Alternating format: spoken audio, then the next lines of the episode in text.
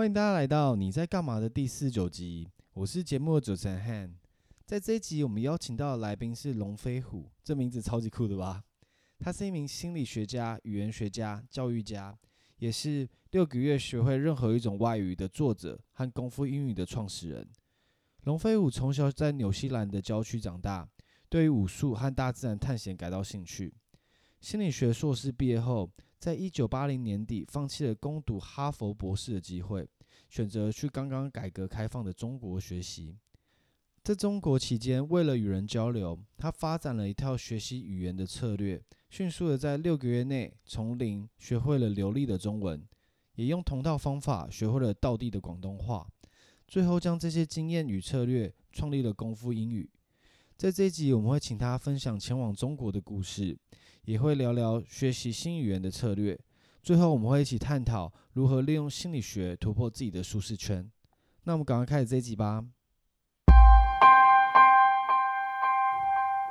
欢迎大家来到你在干嘛？我是节目主持人 Han。这一集我们邀请到龙飞虎老师来到我们这个节目。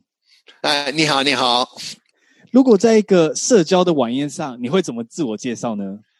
哎，我当然说我是龙飞虎，这名字超酷的 啊！这这这这这个这个人，很多人说啊，那么威猛啊，什么之类的。嗯，然后呢，我是功夫英语创始人，也是六个月学会任何一种外语的作者。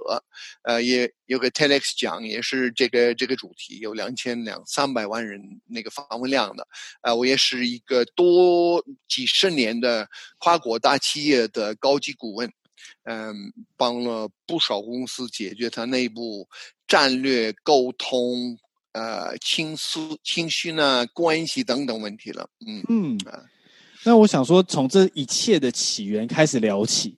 你是、啊、你是什么时候开始接触武术的？因为你是因为武术所以才想出国的嘛？啊，其实我不是因为武术而出国，我是、哦、我我我我小的时候呢，我可能八岁吧，十岁我我学柔道。嗯啊，然后呢，十来岁岁的时候也学了几年的拳击呢。我大学的时候呢，有机会接触，呃，几个来自马来西亚的华人，他们练跆拳道，所以我就开始练跆拳道。啊，然后呢，我到了中国以后，我是呃先教跆拳道，然后呢就开始学中国武术。我不是为了武术而来中国，我是哦为了离开自己的家乡。去一个没去过的地方去探险，应该这样说。嗯，哇，太酷了！那你当初就是读完，我据我了解，是你读完纽西兰的心理学硕士之后，嗯、就决定前往中国嘛？对了，没错，没错。那嗯，所以你前往中国不是以武术作为出发？对，你是想先前往的。哦，那当初不是，不是我当初看到我看到你的背景是那时候有选择，也可以录取哈佛去攻读硕士嘛？啊，博士嘛？对。那你怎么会想决定去决定去中国呢？呃，因为呢，我觉得大学里边的知识分子 很多没那么强，也不一定能学很多东西了。呃，甚至我我我在大学最后一年的时候呢，我是帮助自己的教授。解决他的一些心理问题和他跟、oh. 他跟家人的关系问题了，呃，所以，所以我我基本上觉得在大学里边待几十年的人可能比较狭窄，这是第一度。另外一度，我一直都想探险，走到那些嗯、呃、非常有趣、跟自己家乡很不一样的地方，嗯、呃，oh.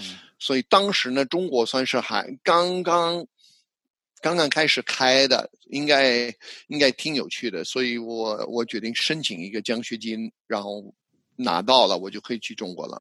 那是这样来的。那在一九八零年代，那时候对，刚刚龙飞虎老师有聊到，那时候中国才开始逐渐的开放，当时也没有网络啊，资讯那么不透明。你是怎么决定说，嗯、哦，我决定就是中国了？因为像相对日本那时候可能会比较开放一点吗？呃，我要是这样的。呃，多多少你可以说是一个意外吧。我当时在新西兰打顺风车，我跟朋友呃走遍全国。啊、同时我在读一本书，叫《Jupiter's Travel》，是关于一个英国人，他找了一个摩托车的工厂，让他们赞助他一辆五百 CC 的一个摩托车，然后他这个摩托车他开遍全球，嗯，非洲、南美洲啊，什么到处都开。我觉得，哎，这挺酷，我都想这样了。然后呢，我觉得，但是他已经做了。那这这，既然他已经做了，没啥没啥意思吧？哦，OK 啊，然后诶，我我我我发现他没有去中国，哦，因为那时候可能还没开放。呃，他没有去中国，所以呢，我刚好我到了中国使馆，在在新西兰的首都，我敲门儿呃，有人出来说什么事儿？我说我要到中国骑摩托车两年到处走，他说不行，嗯。我说我怎么去中国？他说有有那个 tour，那个哦，那个旅游团，呃，旅游团的。我说没兴趣。我怎么去两年？他说你国家有奖学金，你去找，关门了。因此呢，我用了两天时间在首都，到很多不同的政府部门呢，然后找到外交部，外交部跟中国有一个交换。奖学金的一个计划，呃，我跟那个计划的负责人聊了一个多小时吧，嗯，然后呃，他说这个计划要年终得得申请，所以我就回去了。然后年终来了，我就看到那个消息，我就申请了，然后最后拿到了。所以是是这样来的，是要探险，要出去，要要看世界。然后剩下来的是到哪儿什么路，这个算是，嗯，我悟到的的一个路吧。嗯，哇哦！刚听这个故事背后，感觉你是非常 motivated，你的动机是非常强烈的。你遇到很多挫折的时候，会想办法去，一定要去尝试。我觉得这是现在人很难得的时候。嗯，因为常常你想要做一件事情，遇到一些困难就放弃。那你觉得你是怎为什么会造就有这样子的个性？那可能是我父亲吧，一是一度吧。他他原来是英国，然后他经过了好几个国家才才到新西兰，所以有这种这种背景的嘛。那再加上新西兰本身，我小的时候呢，算是，呃，那个野生活也比较多。呃，当时你可以到山里边几天几个星期，见不着任任何人。完全活在大自然里边呢。我小的时候呢，家里也是在农村的的旁边，所以我周末基本上整天都是跟大自然在打交道，没有，嗯、呃，没有在屋子里边看手机啊，没有手机啊，没有电脑啊，所以总是跟跟天然界的有有往来，因此呢，就应该，嗯，反正我觉得。挺有趣，我也很好奇，有非常多可学的东西啊，所以我一直觉得那个世界那么大，肯定可学的东西很多。我也是从小特别喜欢看那个科幻小说，那些惊险的小说什么之类的，所以呃，培养一种一种味道吧。那你会怎么建议现在的人去培养这样子的韧性？因为当初。中国才刚改革开放，你要到中国其实不容易。那在中国的生活可能也当也会跟家乡差的非常多，那需要很强烈的韧性。你觉得你会怎么建议现在人去做到这样子的事情？其实别总待在屁股上，什么意思？要站起来，要动。哦，你要你要你要。注意你的世界，如果一直看电脑、一直看手机什么之类的，你的那个认知会越来越窄，呃，你的灵活度会变得没有了。嗯、要发现我们的世界是非常的丰富。你打开那个房门，你往外走，你看鸟，你看小动物，啊、你看植物，你会发现它们都是挺有趣，而且那个。那个地球上的生命是有规律了，呃，那这个有智慧可循。对，这个很像就是一些很常遇到的问题，因为我们都常在 Facebook 或者 Instagram 上面，那我们都有自己的同温层，那那同温层你看到的东西都是一样的，很难跳出不同的思维啦。对对对对对，是是，怎么说呢？嗯，他会把你的思维弄得越来越窄。啊、呃，我当年我去北极来参加一个探险活动，然后呢，有香港跟国内的两个学生参加那个那个活动。那有一天我们在学怎么样用一个 sextant 去去看太阳的位置和时间在，在在知道你的那个位置和方向，因为指南针是没有用嘛，呃，那个磁场太强。嗯、那那个晚上十二点钟，太阳还没下山呢，那个那个青年在那儿听他录的音呢，关于这个东西怎么用，我就问他懂了没有，他说不懂。他说你听了多少遍？他说听了六遍。那我说现在太阳在哪儿？他怎么愣了一下，什么意思？我说现在这个刹那，太阳在什么位置？嗯，他就傻了。我让他起来，跟我一起到外边去。然后我说现在晚上快凌晨一点。哦，太阳太阳在那儿，因为那个时候二十四小时太阳不会下山的。嗯。啊，我在那儿二十四小时，我能告诉你，那个中午是那个位置，那个凌晨三点是什么位置的？太阳就像时钟在那里，对，它像时钟在那样的，所以他没有明白太阳是这样动在田里面的，所以为什么他不懂？是因为他在香港长大，香港是高楼大厦，人从来没有看见太阳上来，太阳下去的。嗯。他们根本没有没有认识有这么一个现象了，所以你必须从自己的那个洞里边出来，开始接触我们的世界的每一度，这样呃也好玩，也是长长知识和智慧呢。嗯，可你刚到中国的时候，在那边院子里在练武术，被别人看到，那那时候你、嗯、你完全不会中文对吧？啊，对，一句都不会了。你有没有遇到一些亚洲人，就是对你不耐烦？因为你在练习的过程中，可能讲的不是很清楚啊。那他们，你他们会不会对你不耐烦，不想听你说什么？没有，没有。那个想学学跆拳道的，当然乖乖的。呃，然后呢，人也挺好的嘛，就喜欢交流了。然后他也介绍另外一个一个人，也是他的朋友。那个他俩嘛，他俩都变成我的那个中文的家长，所以呢。啊、呃，经常在一起，他们说话多，我说话少，听他们多，慢慢的就习惯他们的那个说话方式呢，开始自己能插一点嘴就插一点嘴啊，一步一步的就这样提升。我我其实我在中国的期间没有遇到那种，呃，因为你说不好不耐烦的，呃，特别八十年初吧，八十年初呢，中国人就基本上没有。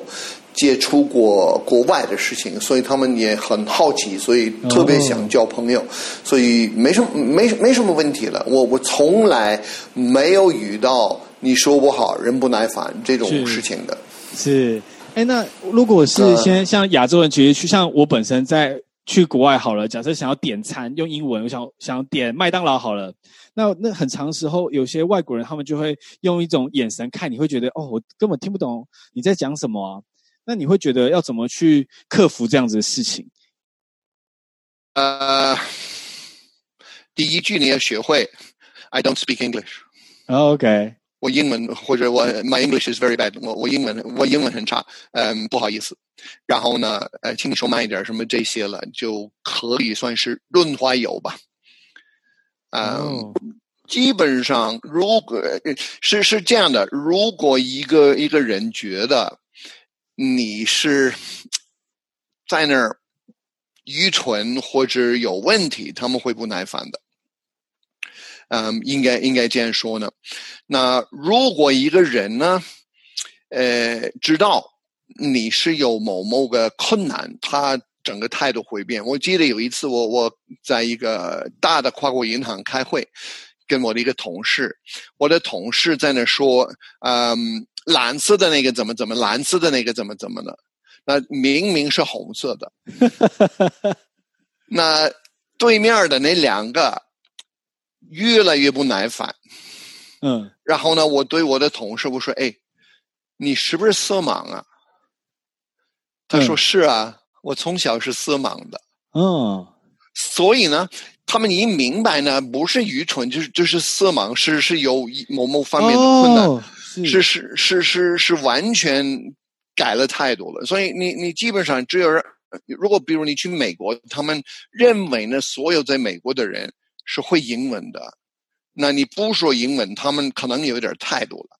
嗯，哦，我了解，对吗？但是如果你说，哎，嗯，我刚来，我学英语才两周，不好意思，我真的说这么一点了。是，那就他们会尽量的尽量的配合，除非是那种特别民族歧视的人。嗯。这个是很棒的一个技巧，我觉得就是先先跟对方先说明自己的状况，大部分人都能体谅。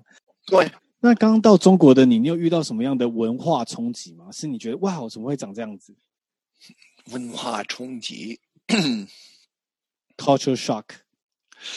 嗯，其实我认为最大的 cultural shock 是是自己在外边很多年以后回自己的本国。哦，为什么？因为呢，你在外边，你看到了很多可能性，你看到了很多不同的做法和想法，你习惯了以后，你回自己本国的时候呢，你会发现，当时的你和现在的那些人特别的狭窄。是。特别的狭窄，你你很难把自己再塞进去那个框，应该应该这样说呢。那对对我来说，那个最大的，嗯，怎么说呢？不是冲击，但是是因为我我练功夫嘛，练武术，那是围绕这个有一个非常大的矛盾，把我弄弄晕了。呃，当时呢，西方是特别嗯注重那个新生活啊，呃，要自由啊，要多要多样化，什么什么什么之类的。然后呢，教那个功夫的师傅呢，就坚决说你要完全克制这些的，你不能有新生活的。嗯嗯，所以呢，就变得，哎，什么是对的，什么是准确的？那这个。我在这个里边，在这个矛盾里边挣扎了很久，特别的不舒服。嗯、呃，不是因为我觉得中国的那些错，我走到了什么是对的一个状态，不不知道了。是因为我的我的假设是中国这个有它的道理，西方那个有它的道理，因此哪个对了？啊、呃，这个逼着我最后我看了一本书叫《The Tao of Physics》物理学之道。那这个。作者讲的是传统的那个静坐啊、神秘学的这些理念，跟现代的物理学的重要的原则是一样的。哦，啊，而且这个就让我明白，每一个文化是有它存在的原因。但是它不是绝对，都是相对，都有它的来源，都是当时解决什么问题而产生的。呃，它肯定有它的价值，但是我们不需要给锁在里边的。我们只要认识它的好处是什么，如果有好处可以用，如果它再没有好处，可以不理它了。呃，不同的文化有不同的度来认识我们的生命和我们的世界，都有它的价值，都值得学。所以我那个时候就算是自由了，尤其现在在就就是那么分歧的世界啊，嗯，应该是要更去包容，或者是去了解别人文化的成因，然后可能去了解为什么要这样做。那如果是有帮助到我，那当然是可以去学习的，不要带着就是太多的歧视的眼光说，哎，为什么你这样？我又不是绝对对的。是啊，是，比如你看伊斯兰教的吧，他们不吃猪肉。嗯，那说是神说的话，什么什么什么，但是呢，猪肉有个问题，它里边有虫。如果它不够熟，你吃它了，你把虫吃进去了，那个虫可以破坏自己的身体了。所以呢，他们不吃猪肉。也有原因。是，所以就是要去互相了解，然后体谅。要互相了解和体谅，然后呢，呃，你经过了解和体验，你可以发现更深的一些道理。嗯，同时呢，你会发现哪些适合你，哪些真的不适合你。然后呢，你可以围绕这个做选择。那接下来想转换跑道聊一下关于语言的部分，就是您的专业这样子。在准备这一次的访谈，我有读到一个理论，呃，沙皮尔沃沃尔夫的假说。他大致上这个假说是在说，人类的思考模式受其使用的语言影响，因因而对同一件事情可能有不同的看法。也可以说是思想本身发生在语言里。像您学过那么多语言，包含英文、广东话、法语、中文、泰语、粤语，你觉得每一个地区有什么样不不同的思考特色吗？哎，其实怎么说呢？啊、呃，这个理论也不完全对。嗯，啊，这个理论不完全对。嗯，我也是经过。这个和不同方面的那个研究，呃，发现其实我们的思维可以完全没有语言的。哦，我们的我们的思维是画面，是感觉，呃，是嗅觉、味觉等等这些东西是是非常的重要。是，嗯、呃，你可能你你考虑，比如你考虑，呃，写一篇文章或者什么，你很可能是先在肚子里边有感觉。嗯，啊、呃，你你你你好像你你大概知道，或者你有个一个画面，你大概知道这篇文章怎么写的，是。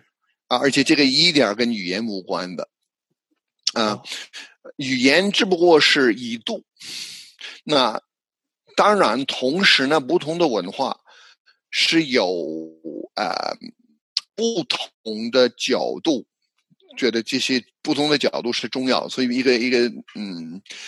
一个例子是那个爱斯基摩人嘛，在北极嘛，他们关于雪，白雪的嘛，那个下雪的雪，他们有很多词来描述这个雪，有松散的，有硬的，有厚的，有有薄的。嗯，为什么？因为那个雪的那个形式对他们来说是很重要。如果你要用雪那个雪砖来盖房子呢？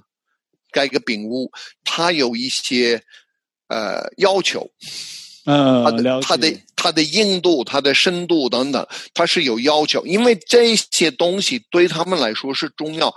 他们把世界的现象分类比普通的没有学的人要要多很多嘛。对你来说，就是下雪嘛？对对对对对，因为我不会用到。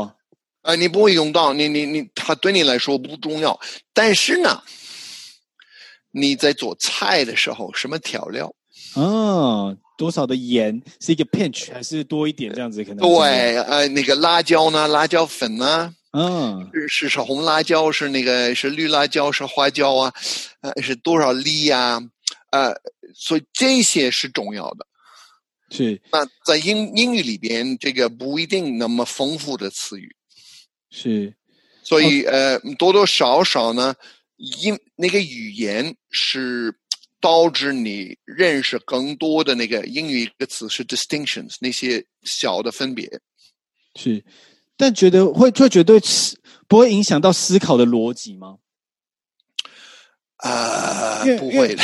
哦，因为我一直以为说，因为我在读这个假说的时候啊，我觉得说像 grammar、嗯。grammar 的话就是文法，那可能英文的文法可能喜欢把主词放在前面，所以我就比较重要，因为主词假设是我爱，所以我放在前面，所以逻辑上我的脑袋第一个想到都是我在前面啊。那如果是中文的话，可能都被动，就是说我都摆在后面，所以别人都比较重要。所以我在想说，是不是有这种语法造成这个国家的思考会不会不一样？呃。肯定有一定的影响，但是它不是逻辑，它也是一个习惯。嗯，对对对，习惯。它它它它是一个习惯。比如在中文里边，你你完全可以把我放在前面的嘛？对对，没错没错没错。啊，日语反而呢，呃，也有我他西哇什么的，所以嗯，反正只有两个、三个，那个有时候那个顺序不一样，不同的那个语言那个顺序不太一样，呃，但是呢，这个不这么影响真正的逻辑。哦，OK，原来是这样子。我一直以为这个会可能会影响到我们像台湾跟大中国中国的思考，我都常摆在前面，但日本其实我都不不一定摆在前面的机会比较少一点。所以日本这个国家，他们其实就就是要发生灾难的时候，大家都都乖乖的排队，因为我不重要。你看英国现在那个疫情啊，就乖乖的戴口罩了。嗯，哎、呃，所以这这，所以这这个这个跟语言的关系不一定那么没那么没那么大，没那么大，更是从小培养。呃，比如在英国那社会里边，真的是乖乖的排队呀、啊，什么。嗯，你你你去中国八十年代啊，你排队你进不去。对对对，了解。我我我有一次在上海等着那个公共汽车呢，我就乖乖的排队呢。每一次车来人冲到我前面了，那第三第三次我就就行行了，我就就不不在那儿礼貌了，我就冲到前面去了。所以呢，那今天的中国也不一样，是那是比较以前。啊，以以前刚刚到香港的时候呢，那些那那那那些那个那个那个那个那个呃那个车那个对，不是不是那个那个 escalator 是那个哦叫什么手扶梯手扶梯，对对对手扶梯了对对手扶梯呢，当时八十年中吧，人两边都走，哦两边都用走的，对，现在呢乖乖的要走的走左边。要站着站右边的，嗯，所以这这个也是二十年里边的一个文化的一个一个改变，一个对这种礼貌的一个认识的提升。所以这些东西不死的，它一是一直是活的。嗯，可能跟语言就是可能本身没那么多大大的关系，没那么大的关系了。这个假说可能比较用适用在于像我们生活在用的像东西，像爱斯基摩人对雪的分别。那对，呃，像印度人可能对香料的分别就会很很清楚。OK，对，比如你你练武术啊，你你你了剑，嘿，了啊，劈啊，砍啊，点啊，嗯，都不一样的动作嘛。是，那英文里边没有这种词，因为因为因因为没有这种动作的那个区分。哦，对，了解。所以，所以是应该应该是这样。所以那个那个你叫 wolf，那那个假设它有硬的，就是很硬的一度。呃，另外一个是稍微软的，是说是有一定的关系、一定的影响，但是不是那么严肃，也不是那么关键的。是，嗯，在学习语言最痛苦的，其实我自己觉得啦，是在背单字。那常常因为背单字太无聊了，所以放弃。按照您多年的教学经验，你会觉得要怎么建议大家去克服背单字无聊的问题？很容易啊，怎么做？快教我！绝对不要背，绝对不要背，因为像学日文，啊、我最近在学日文就觉得好难，好多东西要背，我都背不起。你不要背，你不要背，你不要背。那要怎么做？我要怎么我怎么学会？你你要你要你要 怎么学会呀、啊？嗯嗯。首先，你要把自己当成小孩儿，嗯，然后呢，然后呢，你要大量的去听，先习惯那些声音，因为呢，如果你没有大量的听那些声音呢，你的大脑会过滤掉，因此呢，你听不听不清楚了，听不清楚，不可能懂的。哦，啊、嗯，这是第一，这是泡脑子的过程。嗯，呃，然后呢，你要找一个办法是可以。一边听，一边用身体来服从指令。嗯，OK，叫你开口，你就就要讲，就要讲了，是不是？对，OK，叫你把那个叉子从桌上拿上来啊。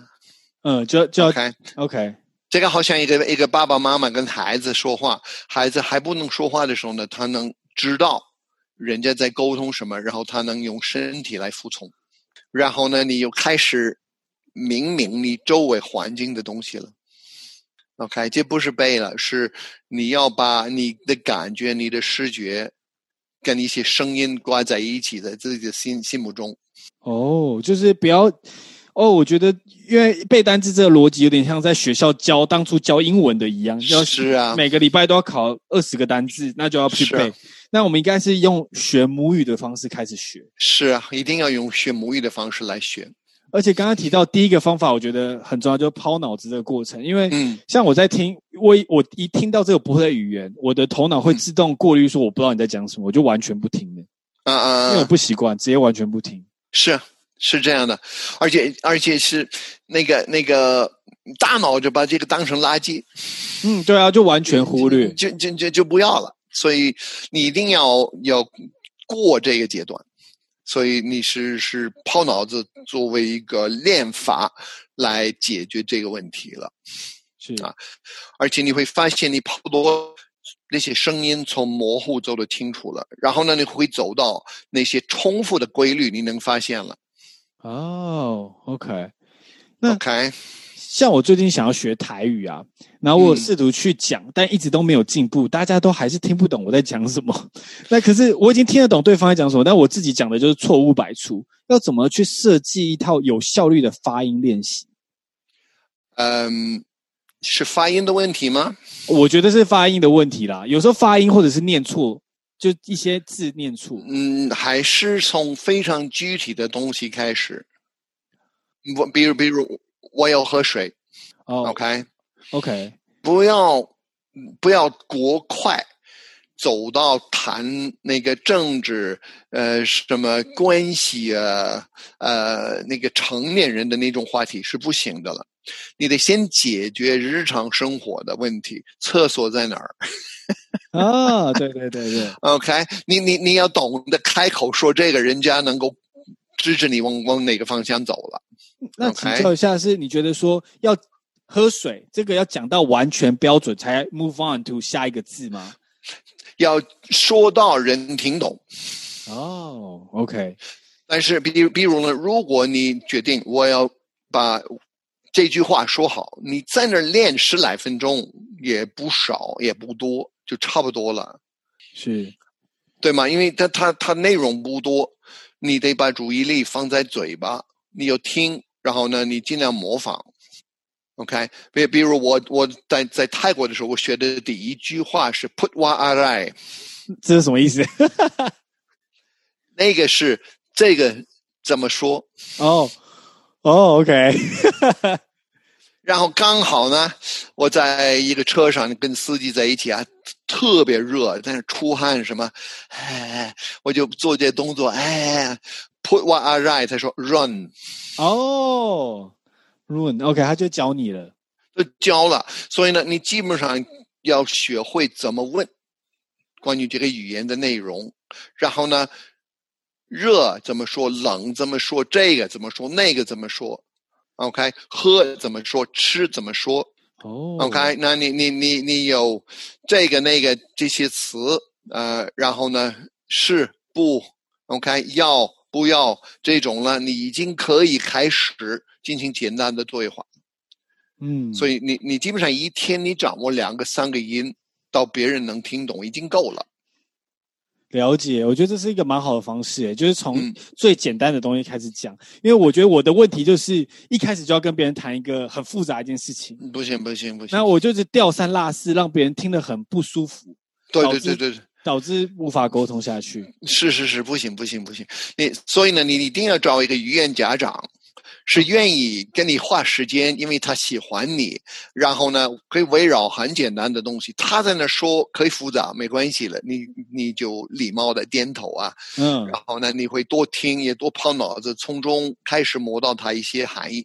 你要说话的时候，你能说什么你就说什么，然后呢，他会听懂的。你哪怕你的那个音稍微歪一点了，他能知道你在沟通什么意思了。嗯，然后他会。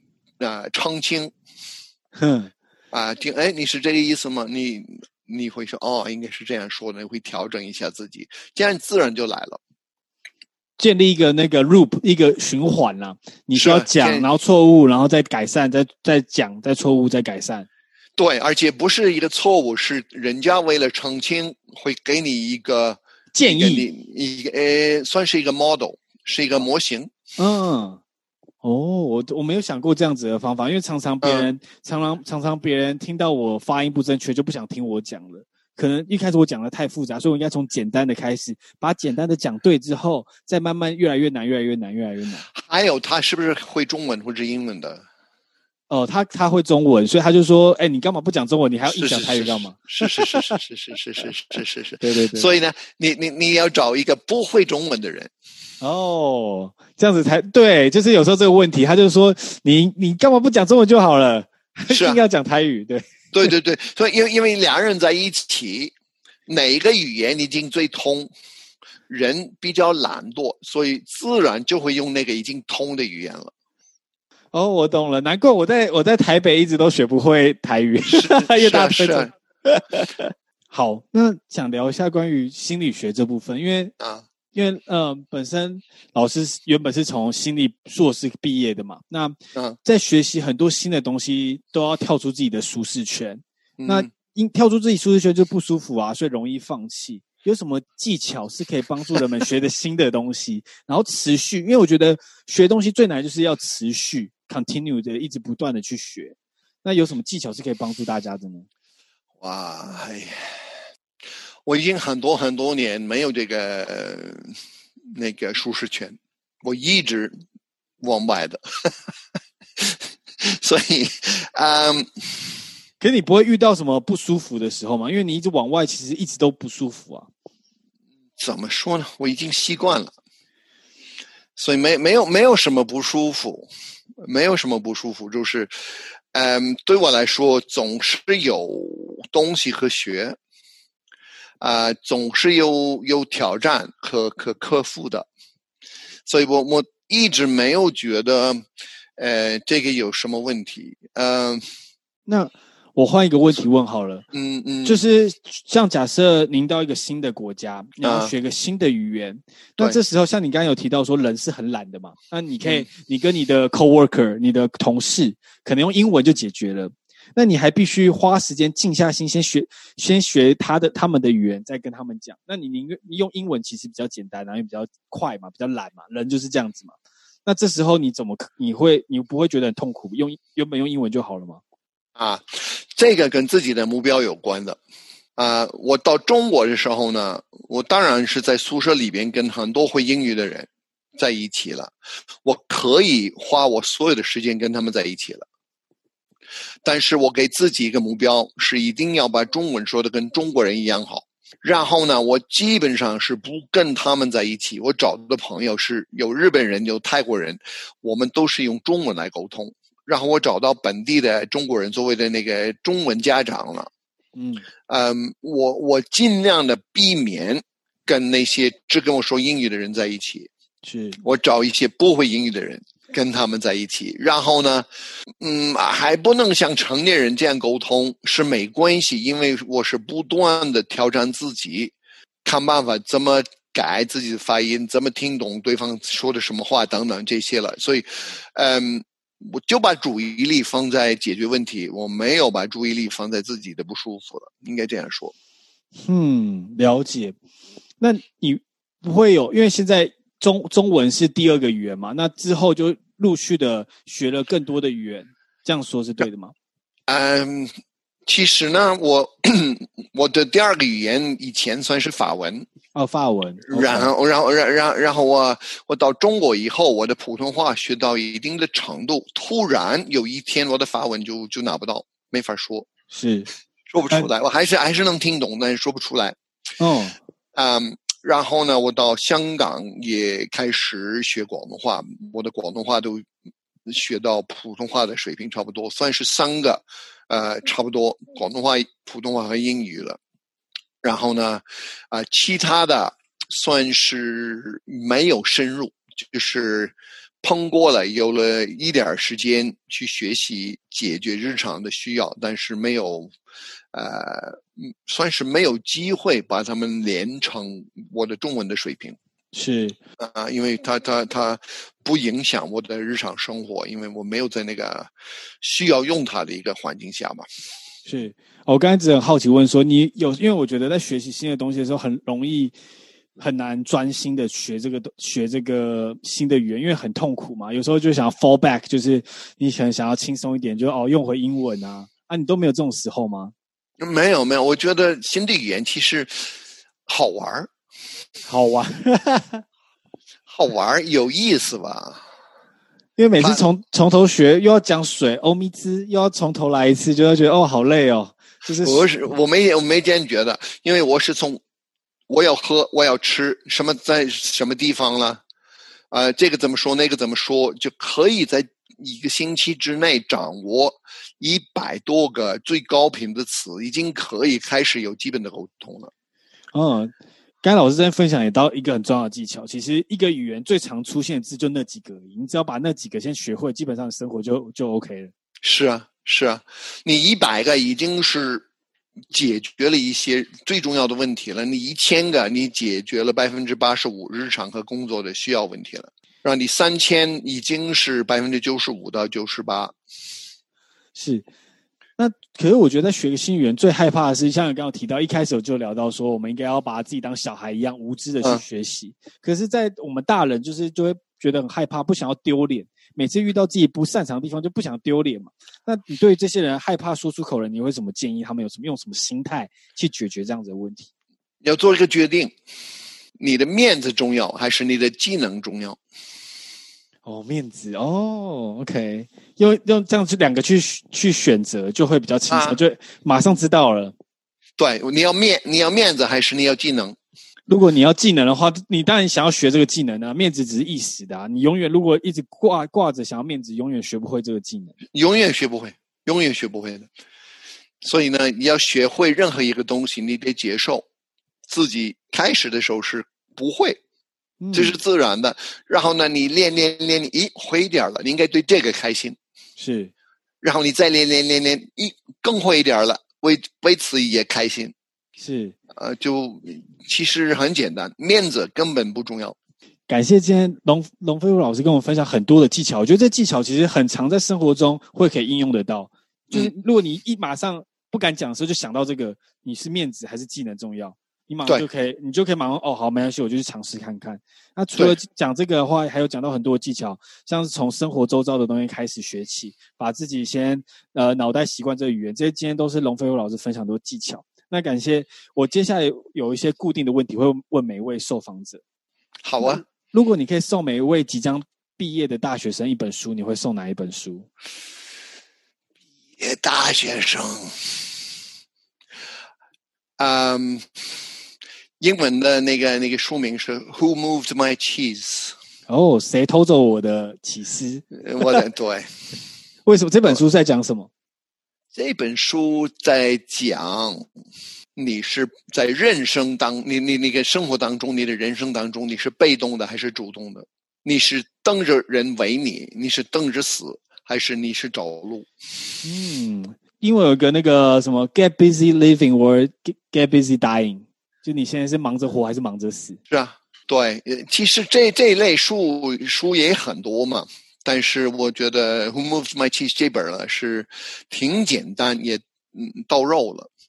嗯，那当然呢有成功人士的七个习惯，呃，《Seven Habits of Highly Effective People》了。嗯，嗯这个也是呃算是一个已经多年的算是老书，但是它是非常有有价值。你把它里边的原则掌握好了，这个会完全。改变自己人生的路线了。是，那您觉得您在自己身上最好做的最好投资是什么？做的最好的投资啊，应该算是我开始研究和学习呃语言脑海学的那个，这个叫那个 NLP 啊，是有一系列的思路和工具来解决。嗯，心理的很多问题，这是第一。它也是全面的看人跟人之间的沟通。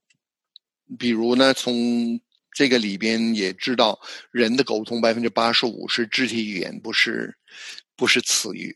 哦，所以你到任何环境，你完全可以依靠肢体语言知道人家人家在沟通什么，然后呢，在这个上面你能听得见他们说的话，因此呢，你的下意识能够获取那个语言的那些核心等等。所以呢，呃，我觉得这个对我来说是算是一个一个转折点了。我学了那个之后呢，就打打开了一个一扇大门，嗯，以前没法解决的问题，一项一项的都都能解决了。哎，可以再多分享一下，它叫 NLP 的全名是什么？让 NLP 英英文是 Neuro Linguistic Programming。OK，所以我到时候会把它打在 Show Notes，让听众如果对于这个技术、这个、技巧是好奇的，可以自己去搜寻。对对对对对，Neuro Linguistic。Linguistic programming。那如果您可以回到大学毕业那天，你会对自己说什么话？啊，自由了！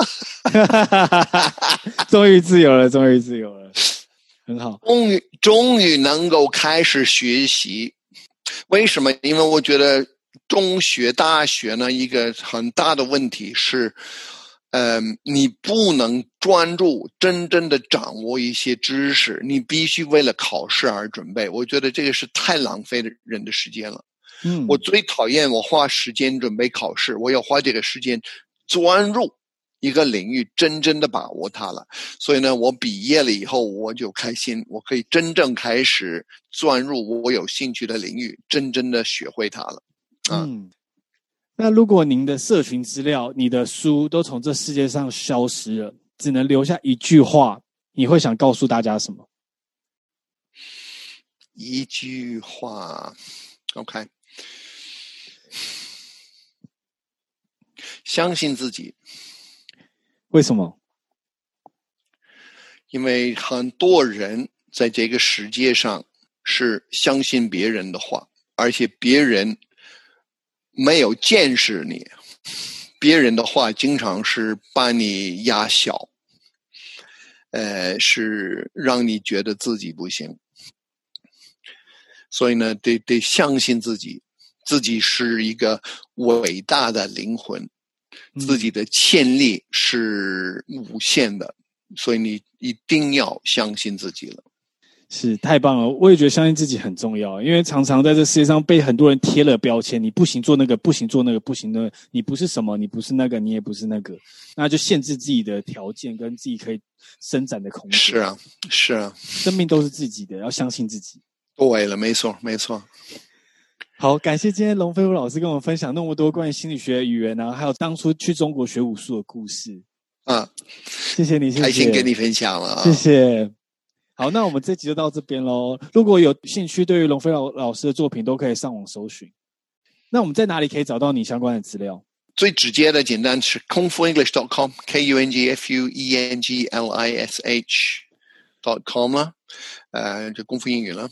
呃，那我有个 TED Talk 了，叫 How to Learn Any Language in Six Months。这个这个有两千两三百万的那个访问吧，现在，嗯。Um, 那个腾讯也有，所以你你反正你你搜索龙飞虎，呃，能够找到很多我的视频和其他的信息。所以龙飞虎或者功夫英语两个都应该能找到不少了。是，好，那我们这集就到这边喽，谢谢龙飞虎老师。好，谢谢 Hans。